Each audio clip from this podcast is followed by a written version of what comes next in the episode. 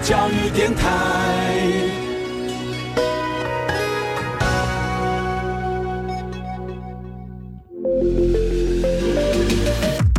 创业新鲜人给你产业新动能，杜伟与他的创业朋友们与你一起 Go Fly Win，欢迎收听大创业家。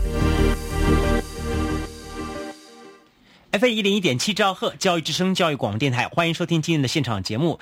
今天节目线上呢约访了到这一位呢是呃我们神交已久的老朋友。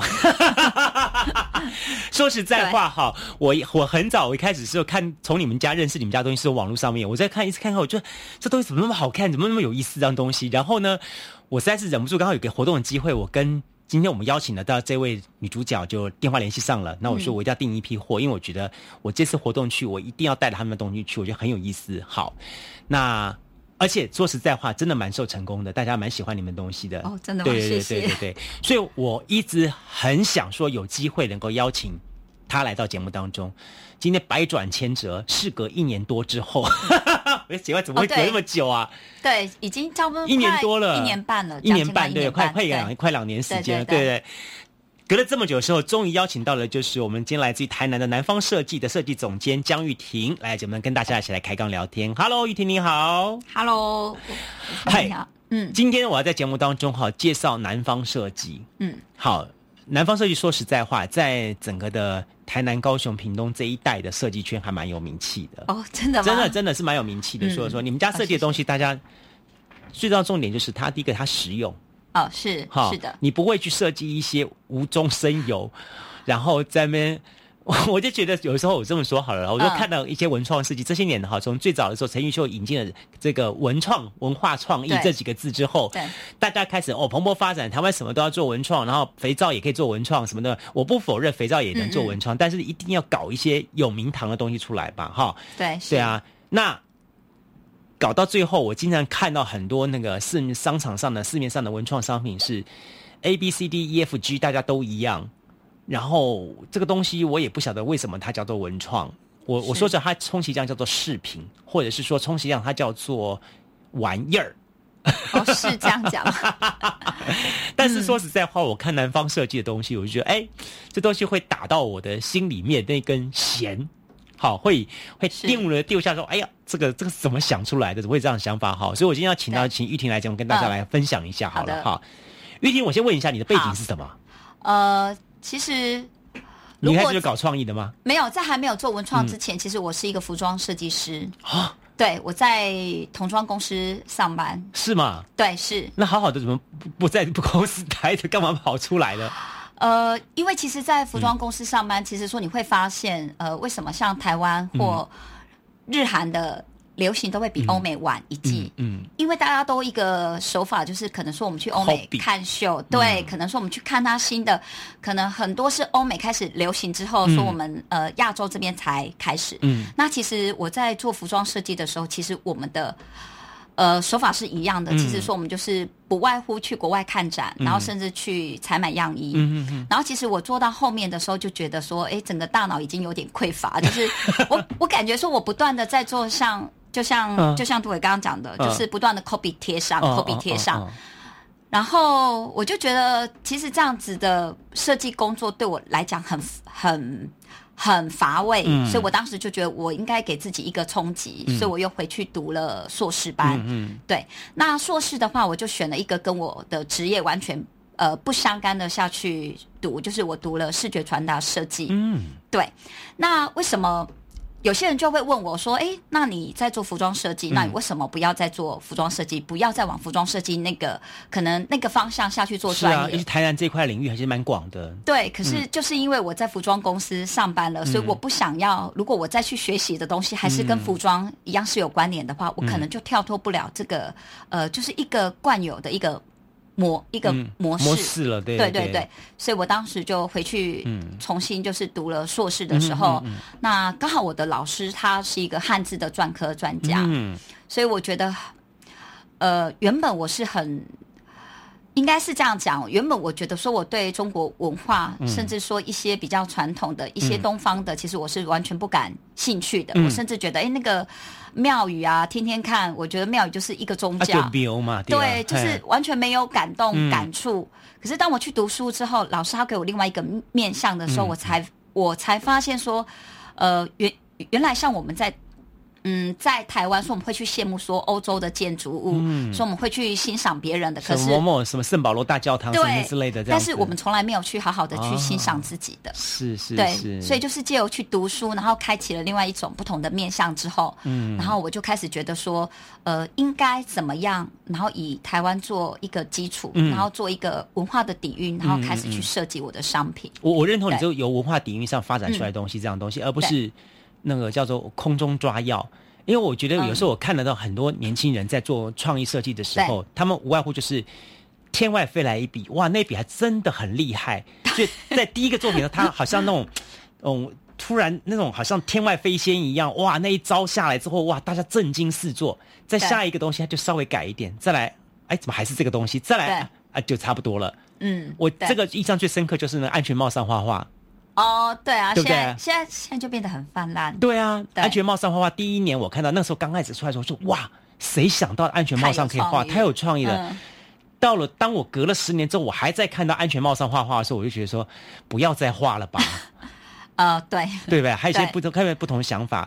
对，我觉得你很棒一点是说，你从文字上找创意。其实台南这一块地方底蕴很丰厚，包含了像。他一代的书法大师像朱九龄老师，对对，他就在台南，对对对，就在台南。对，那台南本身它就是一个有文化，文化自然带出文字。对，那从文字上面去拉出来的，其实我光看你们南方设计这几个字的 logo，我就觉得，对，哦，那个篆刻的感觉，啊，对，好美啊，真的是。呃，其实这些应该讲，我我很感谢我启蒙的。教授其实，哎，刚好他也是，哎，其实他是屏东人，但他，但他现在是住在高雄，对，所以他 台湾全包，所以说他应该算高雄人吧？对，那我很谢谢我的启蒙老，呃，教教授，其实。他本身是一个专科的专家，那其实当时说他给我一个概念，就是说他觉得为什么像汉字这么美的符号，但因为可能我们每天都接触它，所以我们不觉得它的特别在哪里。可是说我们常常会去观察到，为什么外国人他特别喜欢把就把汉字。呃，变成是一个 tattoo 在他们自己的身上，所以汉字有它的力跟美，所以当时我们就从那个方向去的时候，其实我才发现说，其实汉字设计是一个很好玩而且很有趣、很有那个底蕴的设计方法。嗯嗯，所以我当时才会选择说，哎，我觉得汉字是有趣的。嗯，那如果我们加上一点点设计、一点点创意，嗯，然后当我们在叙述我。当我们在叙述我们设计的商品的时候，其实我们是可以讲出一套道理，而不是像刚刚主持人讲的，就是如果有人问你说：“哎，那那那你的设计来源是什么？”可能会说：“哎，我就突然想到，或这就是我的创意。”嗯，可是你讲不出你的创意的来源。嗯嗯嗯，对，我觉得这点很重要。对，嗯嗯嗯，其实汉字哈，最跟全世界最大不同点就是它是从图图上面变化出来的，所以基本上你看的这个汉字来说的话，它就是在这一幅图的演变。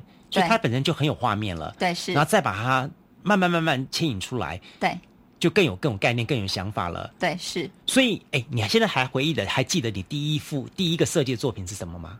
我第一个作品，我是以安平文字是为主题的。嗯，那为什么会以安平呢？呃，其实现在说，呃，我自己也是住在安平，其实说我很喜欢台南安平，从小时候到现在。才女。哦，是呃，但我自己本身不是安平人呐，我是仰慕安平，所以说我搬到安平。OK，那我觉得安平的话，呃，我曾经有听过我的朋友问我，他说：“哎，安平有什么？安平有鹅啊珍吗？有鹅啊吗？有鹅更吗？”嗯，可是我就想不透，哎，为什么大家会以吃去讨论安平？嗯，就像大家现在大大部分的观光客对于台南就是。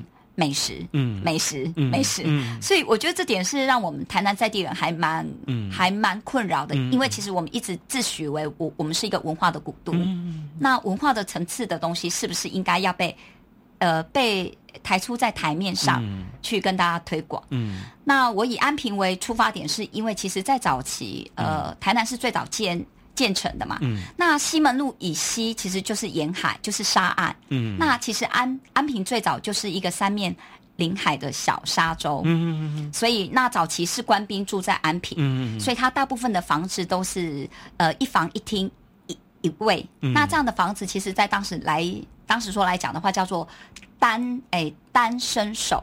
嗯。那所以如果说你有去过安平，说你注意看，其实安平的窗户都小小的。嗯嗯嗯嗯。而且它的墙都是比较矮的。嗯。然后它的窗花是小小，然后很就还蛮可爱的。它是有别于其实说你在城内看到的，嗯嗯所以当我去研究安平之后，那大家又很一直在炒作建师。嗯，只是最近陈大有个教授也有在中华日报上去刊登，就是说很很多的历史文化，其实它因为商业的行为被杜撰过后，嗯，它可能变得很不真实，嗯，它考究的部分就变低了，嗯，所以。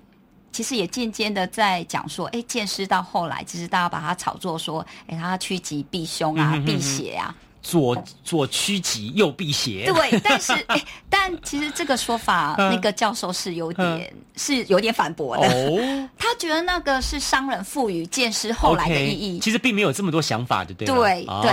那其实当时说我来看安平的时候，说我也觉得说，那其实。当我来看安平，说它是一个比较传统的聚落，那它房子都是比较少，它的窗花都是比较小的。那我们有没有办法是，反而我做的这样商品是可以让大家去了解到这个聚落原本它的样貌，嗯。然后我可以讲出，呃，它原本的样貌是因为这样，所以我的创意是由此而延伸出来，所以我才会以安平的汉字去组合成一个窗花，嗯。然后在窗花在整个汉字的窗花里面中间在呃香露。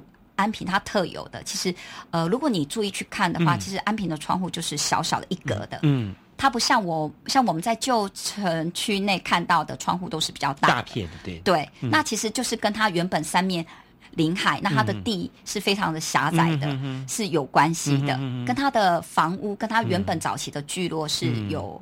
是有关联的，嗯，所以一方面也是防风沙，一方面防盗贼。对对，是防盗贼。然后一方面就是他们通常都是官兵一个人住，对对，单身宿舍。对，哎，如果延伸到现在是这样 啊，对啊，对，是。所以 OK，从这个当中慢慢慢衍生出来你的创作作品，嗯，是。哎，你还记得你的创作作品当中有哪几个是深受你自己满意的呢？深受我自己满意的。呃，其实我自己最早，我觉得最近做了好多那个什么那个卫生碗筷，那个那那或者是那个那这类型卷卷的这样一个哦，就是笔袋啊，对对对，类似这样东西。对，呃，现在的话，现在的商品就是转型是比较偏生活上的用品所需了。但其实我最早呃开始来做文创的时候，其实我是以台南一个。文化地方的文化是要去做表现的。其实最早，因为呃我自己是台南在地人，你很难想象，就是可能我从求学到我就业，其实我一直在台南。台南对，其实是我一直都是在台南。然后最早我会想要以文创、以商品类去做，其实。呃，可能跟我自己的工作背景是有关的，就是我自己是一个服装设计师，所以说我有认识呃，像我们的上呃上下游的厂商，有些像布料、绣花什么的，所以我当时就在想说，如果我来做文创的话，那我怎样可以把我的专业、把我的本业把它融把它融入到商品里面，可是又可以结合台南的地方文化，所以最早的话就是利用汉字，那我做了就是台南的安平系列，那也做了孔庙，嗯，那。呃，我自己比较自豪的商品，最早应该是就是以孔庙以以论语去开发的商品。哦，因为这个这个的话，论语能够开发成商品哦，论语就是古往今来第一人，没有，因为其实论语的话，为什么会有这样的感触？是因为呃，我发现就是说。大部分人现在可能去看孔庙，就是看它的古迹，看它的闽南闽南的建筑。但是说我们可能没有去想过，就是说为什么说我们要去纪念孔子这个人？为什么全台湾呃在各地比较大的城市都会去新建孔庙？是那为什么台南孔庙又这么的不同？嗯，就台南孔庙是全台第一个盖好的左学右庙的规制。那我就在探讨，那我们去拜孔子，那为什么呢？我就会去探讨他后面背后的原因。其实，呃，因为孔子跟他的弟子出了一本《论语》。嗯，对。那其实《论语》到现在，其实说不管说我们再去看《论语》，说他讲的很多道理，其实到现在都还是受用的。所以当时我就有了这样的一个概念，我觉得其实应应该把《论语》的句子，嗯，把它。呃截取出来，把它运用在商品上。哦，对，然后我觉得下次再有游客来，他来看孔庙的时候，我就可以告诉他为什么我们嗯，为什么要盖孔庙，为什么要拜孔子，是因为我觉得是因为他跟他的弟子他留下来这本《论语》，其实到现在还给我们很多的启发。五五三十而立。对，所以这些东西，我们没想到，我们生活上的东西，竟然能够在你的这个创意巧思之下，它变成了一个商品。对，那这个商品它本身具有一一定的文化的内涵底蕴在里面。对对所以当我们在持有这个东西的时候，我们在在把玩它的这个时候，我们同样的可以去深思它背后带一些什么样的意意对义在里面。对对是，哎，我觉得你这样还不错。为什么呢？你不会很浅。很多人就是设计的那个东西哈，创意文创商品就是浅浅的，去高追图像式的图像，图像啊式的带啊，在当当下啊，有冲动买，买完之后回去，唉，就把就束之高阁了。哦，我对对对对对，就就少了那一份。其实我我一直觉得说，嗯、我我我们我们在在国外的时候是看一些国外的一些的他们的商品的时候，为什么我们带回来会觉得一而再再而三的把玩？当然有可能是把我们把一些在旅游的印象对带进去了，对好，会这种回忆的感觉。但在另一方面的话，人家是适度的去呼应对它这个本身文化，或是本身宗教，或是本身某个建筑它背后的一蕴藏意意义，对它不会很浅。嗯嗯嗯，对，那台湾的很多就是因为可能是大量吧，就是为了大量商品制，只要一个成功了，下面的哇，马上马上马上这样子。那对哈，我觉得最恐怖的就是那个什么，那个过年财神。我记得有刚刚开始过年那个财神公仔出来，因为什么，好像是什么，诶，好神公仔一成功之后，啊对吓死人的，什么公仔全部都出来了。到到现在，大家觉得好好好好烦躁，觉得看的东西很不 OK，、对。于是这个商品就被玩死掉了。对啊，我觉得其实这个也算是，呃，可能是台湾的一个风、一个风气吧。嗯因为我觉得大家会觉得诶现在是什么东西、嗯卖卖反正就卖的风一窝蜂就对了。跟跟风。然后还有就是说，做浅显易懂的东西嗯比较符合大众市场。可是你很奇怪呢，你看我们去日本，嗯，是去日本他们一些卖的一些商品类的东西，对他们不敢自居叫文创商品啦，但他们都是叫就是一些的地方的对纪念纪念品的。对，可是人家的东西拿在手上，你就觉得精致多就了。就第一个精致，对，精就精致。台湾的很多文创商品就是卖文卖卖创意，对不卖精致。对。好，就就就觉得这个东西，反正我就是卖给你，回去拿个玩三天就破了。应该是这样子讲，嗯我觉得其实这个跟现在的就是大家会觉得嗯。说做文、做文创，大家希望说可能它销量好，所以大家希望说可能我的价格是低的，嗯。所以它相对性的它的品质嗯。就只能维持在这样。那我觉得这个也是未来，其实说我们任何一个在从事文创行业的人，嗯。说我们都必须要去深思熟虑的，嗯。就是。呃，说你希望你走怎么样的一个战术？说你希望长期的去找到属于喜爱你商品的小小小诶、小众呢，嗯还是说你想要去迎合大众？嗯可是你迎合大众，可能说你的东西的独特性就没有办法这么强，因为你必须把自己的成本整个呃降的比较低。这就是我带下个段落我要问你的东西。哦身为一个女设计家，又身为一个女呃女老板，不是老板娘，是女老板。板你怎么样在这两者之间哈抓那个平衡点？因为我我我我以前我我没有去碰过，我不知道。对后来我有一次是因为说那个这个政府单位有一次要请我去去开模做一下东西的时候，我我开模之后我才知道说，哇哦，怎么那么贵？对啊，对，而且还有一定的基本量。是。好，然后呢，开模不是一次就成功了，是他可能一次两次试模之后，还要还要重新开始修，再重新对改，那来来回回其实是很多成本在里面的。确实啊好啊，确实。那你身为这个其中一个，既然是经营，因为我想南方设计其实不只是是。设计，你自己有在经营，对是这这这中间的这个甘苦，我想下一段当我再请教一下。OK OK，好好今天节目当中，我们非常高兴邀请到了就是南方设计的设计总监江玉婷，玉婷来来节目跟大家来开杠聊天。我晓得，另外南方设计也很厉害，是说除了好台湾它走南走北之外，另外也在国外、嗯也有很多的一个庞大的市场。当然，这也跟你们多年的去去嗯四方征战有关。嗯，那尤其是说在四方征战的时候，尤其是你到这些参展的时候，你是用什么样的方法去跟这些的外国朋友们，然后介绍认识你南方设计的产品呢？下段当中，我们再一起来分享这些话题。好，OK，好，休息一下，马上回来节目现场。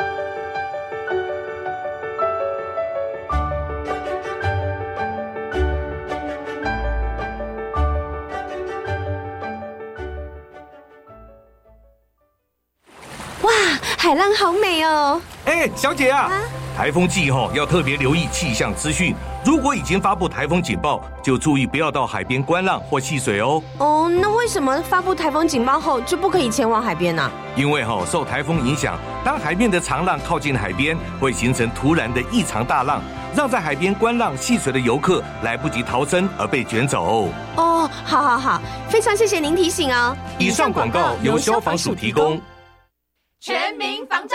名人来了。大家好，我是中华队选手张玉成。人生不留白，每个人都想出国工作，但如果有一份海外打工，薪水高，免学历，免经验，可以边工作边玩，还包吃包住。唉，这不是去大联盟，这是一种诈骗。提醒您，遇到可疑真才，记得拨打一六五反诈骗专线查证。以上广告由内政部警政署提供。月光照亮回家的路，却有许多长辈生活在黑暗的角落。大家好，我是詹雅文，邀请您一起响应华山基金会“爱老人中秋亮起来”活动，帮助弱势长辈点亮幸福，让今年的中秋更加温暖。爱心专线：零七五三七八二八五五三七八二八五。各位听众朋友，大家好，大家好，我是高雄分台刻画人生的方美，阿爸节到诶，祝福天哈给阿爸父亲节快乐，敬请每周六中午十二点零五分收听 FM 一零一点七高雄分台刻画人生，也可以在教育电台官网或下载 App 收听。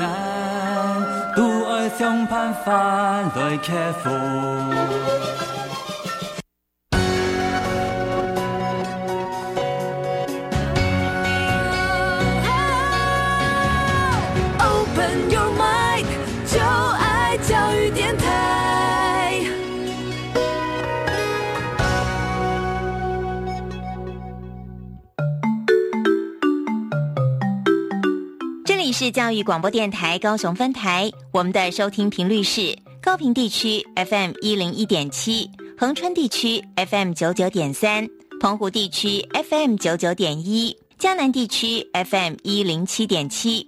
欢迎您收听教育电台所制播的优质节目。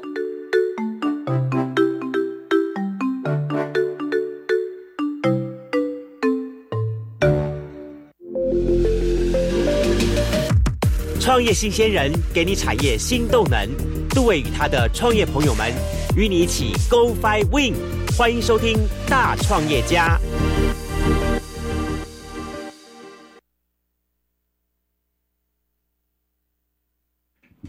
F 一零一点七兆赫教育之声教育广播电台，欢迎收听今天的现场节目。您好，我是杜伟。今天节目是邀请到是来自于台南的这个南方设计的设计总监江玉婷，玉婷来节目跟大家来共同分享哈。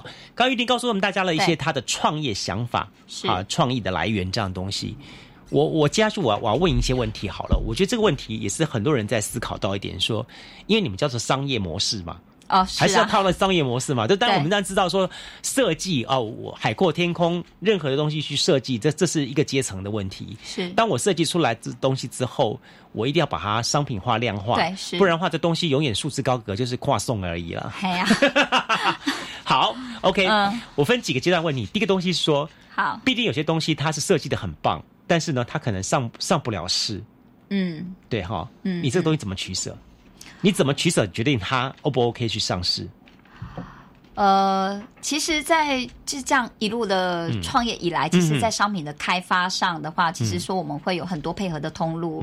那其实说我们在商品开发的前面的打样，其实是非常是非常重要的。其实说我们同样一个商品，说我们可能会打好几个样，那我们会去试不同样的材质，然后甚至说我们会请我们就是末端销售的通路一起来跟我们开会讨论。对，其实说我们会共通的去替这个商品做定位。那当然，呃。为什么不是设计师一个人去决定呢？因因为会很容易会出现像刚刚主持人讲的，他可能会取高和寡，就是当你没有去注意到说他后续末端的销售可能会碰到的困难的时候，往往说我们就会开发出来的商品就是叫好不叫座。对，所以其实现在的话，为为了让它是更落实在它是一个商业经营的方法，所以我们通常都也会请到末端的销售通路一起来跟我们讨论，然后他给我们一些想法，包括说他给我们一些回馈，嗯，就是他可能会去帮你分析说，好购买说你商品的呃消费者他的属性大概是怎样，那你这样的商品会不会去打动到他们的心？对，所以回归回来的话，其实呃，我觉得。嗯，慢慢的考量会比较贴近大家，可能它是可能有实用，可是又具有美学价值的商品。嗯，最后开发的时候，我们考量的初衷就会慢慢的会变成是这样。你这样很像是我们之前在念书的时候，我们老师跟我们讲说，说在韩国很厉害一点的哈，就是说他们导演拍部电影之后呢，他会请一票片商或请一票那个电影院老板来看，然后他开始计算。每隔到三分钟的时候，大家笑了几次？五分钟大家笑了几次？算算算完之后，他再回去再修改。对，好，修改到务必每隔一分二十秒的时候就笑一次。哎，也是呢。其实说我们会从前面他们来看，他们会告诉你，哎，他们觉得缺点，嗯，甚至其实他挑的都是非常很细微的部分。嗯，那其实说我们连这些很细微的部分，说我们都会去修正。这就是商业。好，对，你会觉得说说啊，不过就是凸一点点毛出来，什么关系嘛？呃，不行，对，不行，就是手划过去，哎，K K 就对对对，就不行了。对，就是说我们会希望说做到，是连我们自己都会去使用，连我们自己都很满意的商品啊。对，所以告诉大家，这就是商品化最大的不同点。对，自己那一关都过不了，你凭什么叫人家过你这一关？对，是真的，真的是这是很很大的重点。这是这是第一个。第二个东西说哈，其实很多人有一个问题说啊，明明这个文创商品就就说它这个材质没什么东西呀，啊，干嘛卖这么贵啊？呃，对，其实这个也这个也是我最近一直在克服的点，因为其实呃，我刚刚有提到，就是我的工作前身，我是一个服装服装设计师。对，那其实我呃，甚至说我可以建议现在在座的听众们可以翻翻自己的衣服。嗯，现在你要可以穿到 Made in 台湾的，已经少之又少了。对，自从 Latif 都不再做之后出走。出走之后，对，所以其实呃，那。那大家嗯，可想而知，就是原本说我从事的这个嗯服装设计业，其实，在台湾一直在衰退当中。其实近一两年来说，我也开始在台南说，我从事一些像社区的服务。嗯，其实我就是针对台呃，应该讲台南的前身是一个成衣的大本营。嗯哼，那台南呢，它有非常丰富的一些成衣的，像职人，嗯呃，或辅料或主料说。也好，嗯，所以其实我我现在我很努力去做到的，就是我的每一件商品它都是 made in 台湾，嗯哼，所以我可以很骄傲的让你知道，说现在你拿的东西，其实它背后其实就是一个职人，嗯，呃，我想要传递出来的是他的功，是他在这个产业上他的，呃，应该是他的经验值，那当然。也是有客人会反映说这个商品贵，但我会告诉他说，现在你买的这件商品，它百分之一百是呃台湾做的。那既然我们不能穿到台湾制的衣服，那我们是不是应该也要支持台湾的产业？嗯然后可能至少我身上用的带包类，我可以就是是台湾本地所制造的这样子。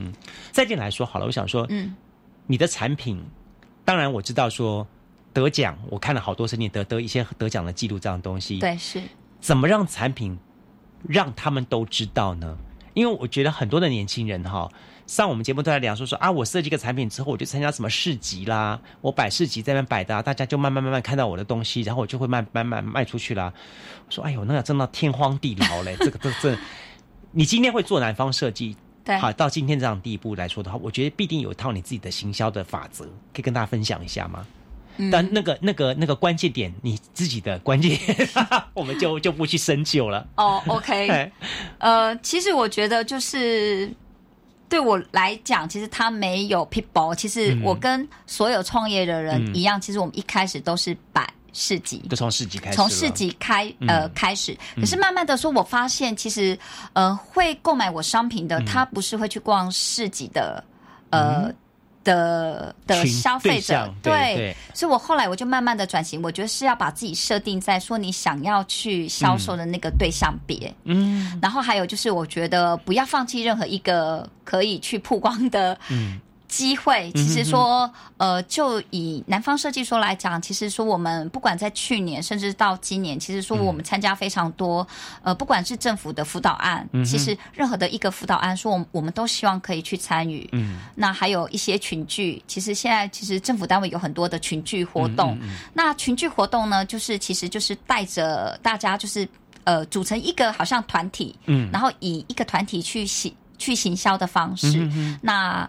可以间接的去行销到你这个品牌。嗯，其实我觉得，呃，最重要的一点就是你不要怕你会吃亏。嗯，对，为什么要这样子讲？因为其实说我曾经有碰到有一些，嗯。呃，可能是后辈也好，或者是他刚要踏入这个行业，他们会问我的是说，哎，那我要参加什么活动对我是最有利？嗯，但是我觉得说，你先不要把利益摆在前面，说你先从说我从参加任何一个活动里面，我可以学到什么？嗯，那这些学到的都是我的经验值。嗯，那你也不要吝啬于去付出你呃。去付出你的，应该是去参与度，或者是可能说你会觉得自己会小小的有点小吃亏，我觉得那都无所谓。嗯，我觉得就是在这整个过程里面，说你做所做的每一件事，将来都积起来，对，将来其实都是会成为你将来要结果的果实。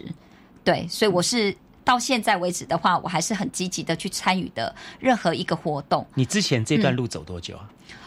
呃。从二零一三到现在，其实现在还在走哎，哇，走了三三五年呢，也很辛苦了。对，现在还是在努力。对，是这条路走下去，所以一开始，所以说南方设计一开始也是从晒太阳开始。对，从晒太阳。对，我我我就跟很多的年轻小朋友说说他们，他说哎，我要走文创，我就问你，你先学晒晒太阳好不好？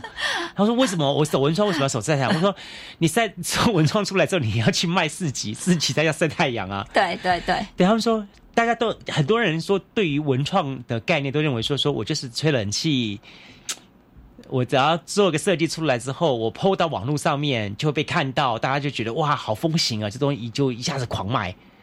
我说你当时你你以为你是卖卖卖什么那个蛋糕，还是卖？对啊，我觉得那个几率很低，很不太可能，对不对？对，不太可能。对对对，也是这样一步一脚印慢慢累积下来的。是是。好，参赛其实是一条路，对不对？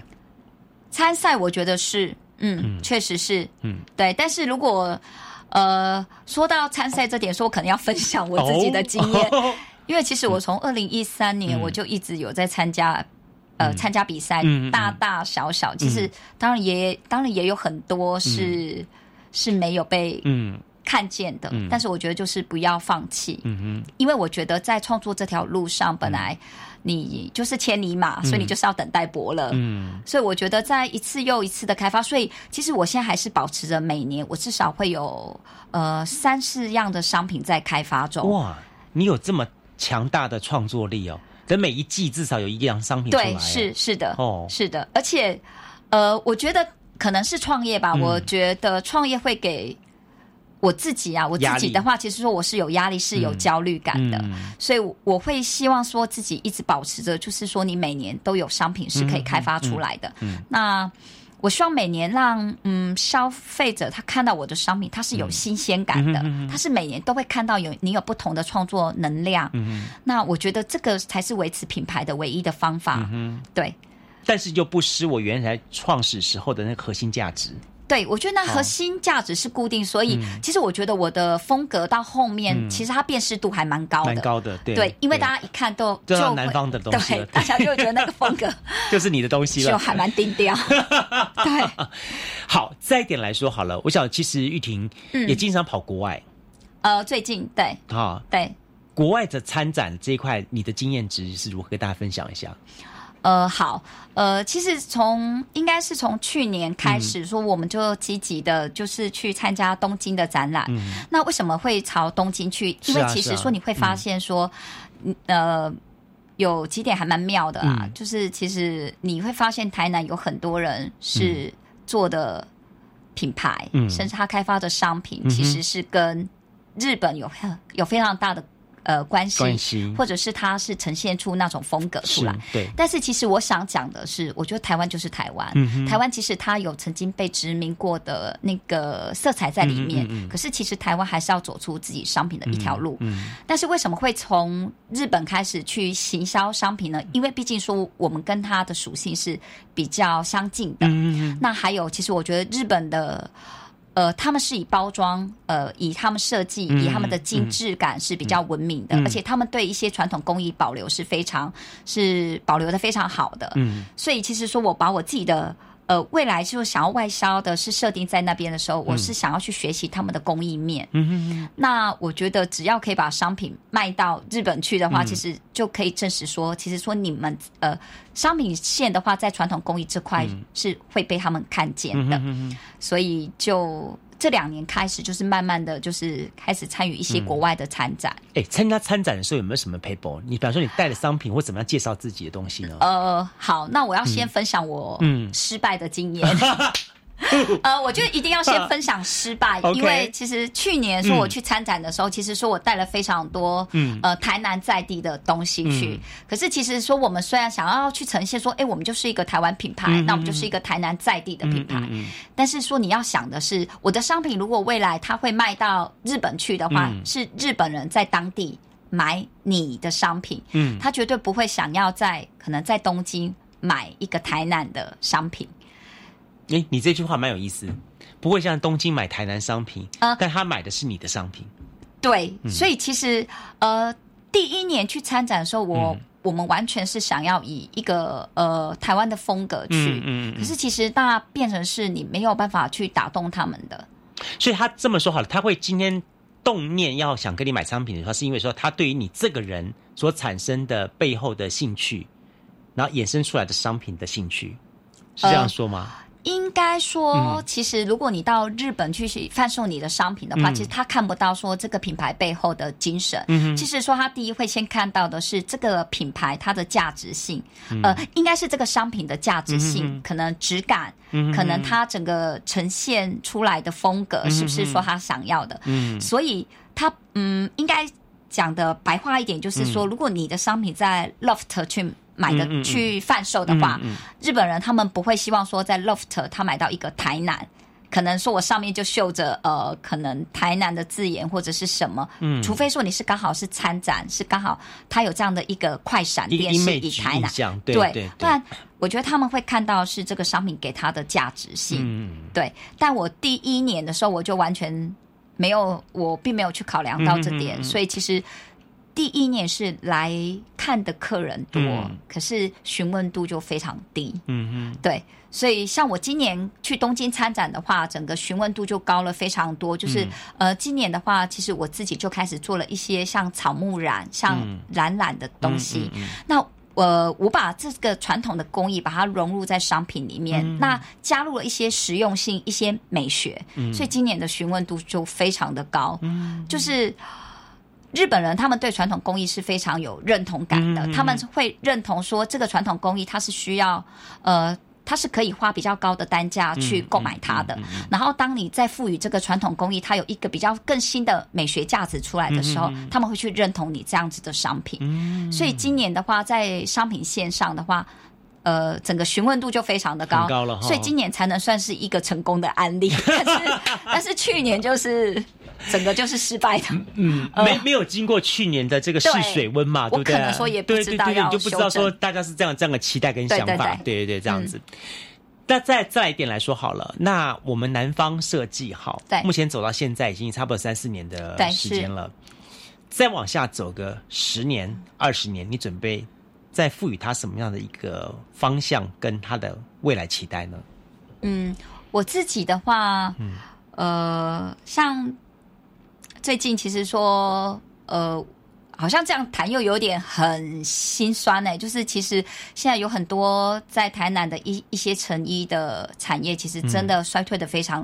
非常非常快速，嗯。所以说我很怕现在跟我一起配合的，像这些主料商、副料商，甚至在帮我车车商品的嗯。职人们，嗯。他们慢慢的都会被衰退。嗯。所以最近的话，其实我最近很积极的在从事一些社区面的辅导案，其实说我们一起，我想要把更多的一些传统工艺把它保留，嗯。把它保留了下来。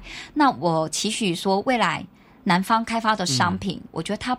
它不单单是一个呃布料类的商品，嗯其实我希望它里面它结合了一些传统工艺，嗯。呃，例如像我今年跟金辽，那我们就有合作，那我帮他们设计开发了一款是令草编织的袋子。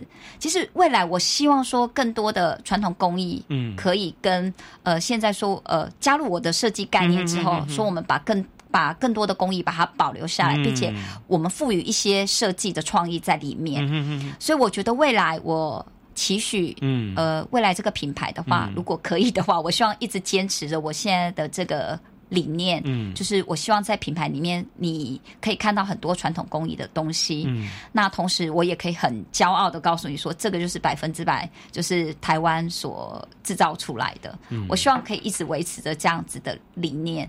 那五年、十年，我希望都是以这样子的想法继续就是往下走下去。对，其实我觉得这东西到最后也就是一个台湾不一样的一个精神的感觉哈，对一个台湾人的精神的感觉，这是我们的坚持。对，是，好，那我们台湾的产品之所以不同于日本，嗯。不同于中国，对。不同于东南亚各国家，就是我们有我们对于文化面或对于一些精致面的一些坚持之外，对，我们有我们的一个文化，尤其是这个属于地方上的风土民情，一方水所养成的这一方的人的这份的嗯。感觉。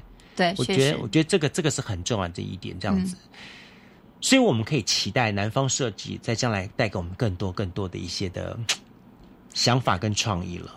对，就是在商品面上，我是嗯。希望说，真的是能把一些传统工艺把它融入，因为嗯，应该是这样讲。其实我觉得台湾它本身其实它很不同于嗯很多亚洲的国家。其实像像我自己也去香港、澳门，嗯呃，去看展过。其实说嗯我们不是去参展，先去看。我发现其实台湾它很厉害的，就是嗯台湾有很多的中小企业，嗯而且说你会发现这样的中小企业其实它就是一个产业链的。嗯所以为什么呃我自己在台南，可是我却就可以把一样商品从设计原料做到完成，都可以在台南去完成它，因为台南本身。呃，应应该是说，台湾本身那个产业链是很扎实的，所以其实我我一直觉得说，其实台湾是很有呃嗯竞争力的。嗯可是我觉得可能必须说，我们要有更多的美学的那个概念进来，嗯然后我们让商品更精致。嗯那我们不要流俗于，就是说，我们希望它的成本价格是低的。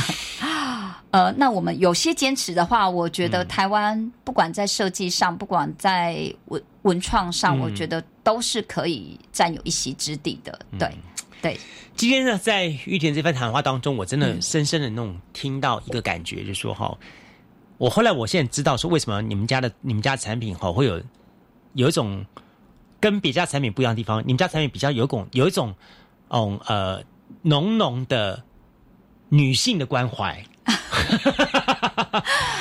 嗯，对我我我不晓得，我就说我每次买买你们家东西的时候，或者看你们家东西的时候，我有一种感觉，所以说嗯，然后呢，这个这个这个这个关怀面的感觉哈，比较比较像是那种好像是自自家的那种姐姐，或者自家的那种那种嗯那种家里的女性，然后对于希望呢受到这个人的那份的那个情怀所设计出来的东西，这样的感觉，那种温暖的感觉，我觉得这样分这真的是很难得的东西。但更重要的重点是说，我觉得在你的设计的过程当中，我觉得你很很很棒的一点是说，你也兼顾到了行销跟跟销售这一块的平衡点。对，对，嗯我觉得很多的销设计师都碰到了一个问题，就是我只负责设计，然后我不会负责去销售这一块，或者是销售那块，我顶多了不起就是我投资一批，哦然后然后我把它架呗。架湖啊呢，好到各地方啊是看这东西是三个月、半年，还是一年，还是两年，卖完就卖完嘛，我再收回来就好了。如果这张缺货，我再补个货就好了，这样对东西。但这样的一个销售的模式的话，它很可能就是，呃，真的叫做天外飞来一笔，它很快天外就掉了一个大洞，就被就被陨石给砸到了。嗯嗯对对对，但难也难得的一点是说说，在台南有这地方有有南方设计，像你们这样的单位这样这样子在积极营营的一直一直在在做这些事情。对，谢谢。对，真的这个我觉得不容易。就是说我我一直觉得做文创商品设计不容易，做文创商品的经营更不容易。是，好，确实是。对，因为你们不是艺品店。对啊。对，你们不是艺品店，你们也不是那个那个什么叫做手信店。对对对，不是，完全不是，对，不是。你们更不是欧美亚给店，好，对，会有一个什么回扣给 给那个导游啦，什么东西没有都没有。这样情况之下的话，你们只能靠的就是说，你们这个作品当中所散发出来的魅力去吸引大家。但是在现在一天到晚强调 CP 值、强调什么这种情况之下的话，又很容易遇到消费者锱铢必较。啊，是啊，对对，就是所以真的是这是一个 一个很很困难的情况下，在在做这些事情。我我所以我才是说说，你刚刚跟我讲说你要参加旅展，参参加展览的时候，我我心里想说，大概跟我讲的是一些什么大陆的什么呃和什么杭州的文创展啦，厦门文创展啦，或者是什么什么的之类的文创展东西。我很惊讶是你并不是参加那些的文创展，对对，因为很多的台湾的文创工作者去参加那些文创展之后，他们回来就抱怨说又被抄了。对啊，其实对对，确实。对，那其实说我们，我觉得是定位的问题。其实说我们一开始的定位就是希望说，我说我们的商品，我我们期许它，它有这么好的品质，嗯，那它能不能去呃更大、更广大的市场吧？应该是这样讲。那其实应该是，其实，在台南有很多像我一样的文创业者，其实说像我们。明年说我们还要继续再去东京参展，那其实说我们就是几个文创品牌，那我们就组成了一个，就我们俗称叫台南联盟，就是对，就是说我们希望说以一个带一个，然后我们一起打一个团体，团体的战术，那我们一起都想要去推广说关于台南的文创品牌，那我觉得很好的就是说，可能我觉得台南真是一个非常好的地方啦，可能就是它的嗯。呃，产业链是很扎很扎实，所以很多的文创品牌都是在台南，所以我们才有办法就是组成好像一个联盟这样子。我觉得这点非常重要，对对，就我们一起去打好这个战。那像刚刚主持人有讲到，就是其实。我每次在分享我的品牌的时候，说我有时候甚至分享到我自己都有点热泪盈眶。对，可能大家我们刚刚突然感觉到室内温度突然上升了。没有可能，呃，大家可能感受没有像我这么强。可能毕竟我是在这个成衣产业已经十五年，可是甚至很多像样本师、像打板师，他们终其一生，他都是在成衣这个产业，都在纺织这个产业，可能他。三十年的工作，他都是在打板。嗯，可是当这个产业萧条之后，嗯，他能怎么样去做？嗯，那呃，为什么我的感触会这么深？是因为这些人都是我一起共事的人，嗯，所以我才会一直期许自己，说我只允许我自己要往前走。嗯，那我是否我能不能有能力可以带着他跟着我们一起走？嗯，对，所以我一直都有给自己这样的一个信念，所以才会支持我，就是。我一直还是在朝着这个这个这个目标，对对是是的，加油，玉婷。好，谢谢。今天我非常高兴，非常感谢邀请到的就是南方设计的设计总监江玉婷来节目，跟大家一起来开杠聊天，聊这么多内容。好，我们总归还是一句话告诉大家：设计这条路绝对不是容易的事情，它需要大家有很强大的动力、耐力、毅力去走下去。但我相信，嗯，玉婷会选择这条路去走下去，她必定有她设定的。你自己的一个目标，对，那我觉得这个目标对你来说一定是一个美好的一个梦想，是，所以你才会愿意一直走下去嘛？对，没错。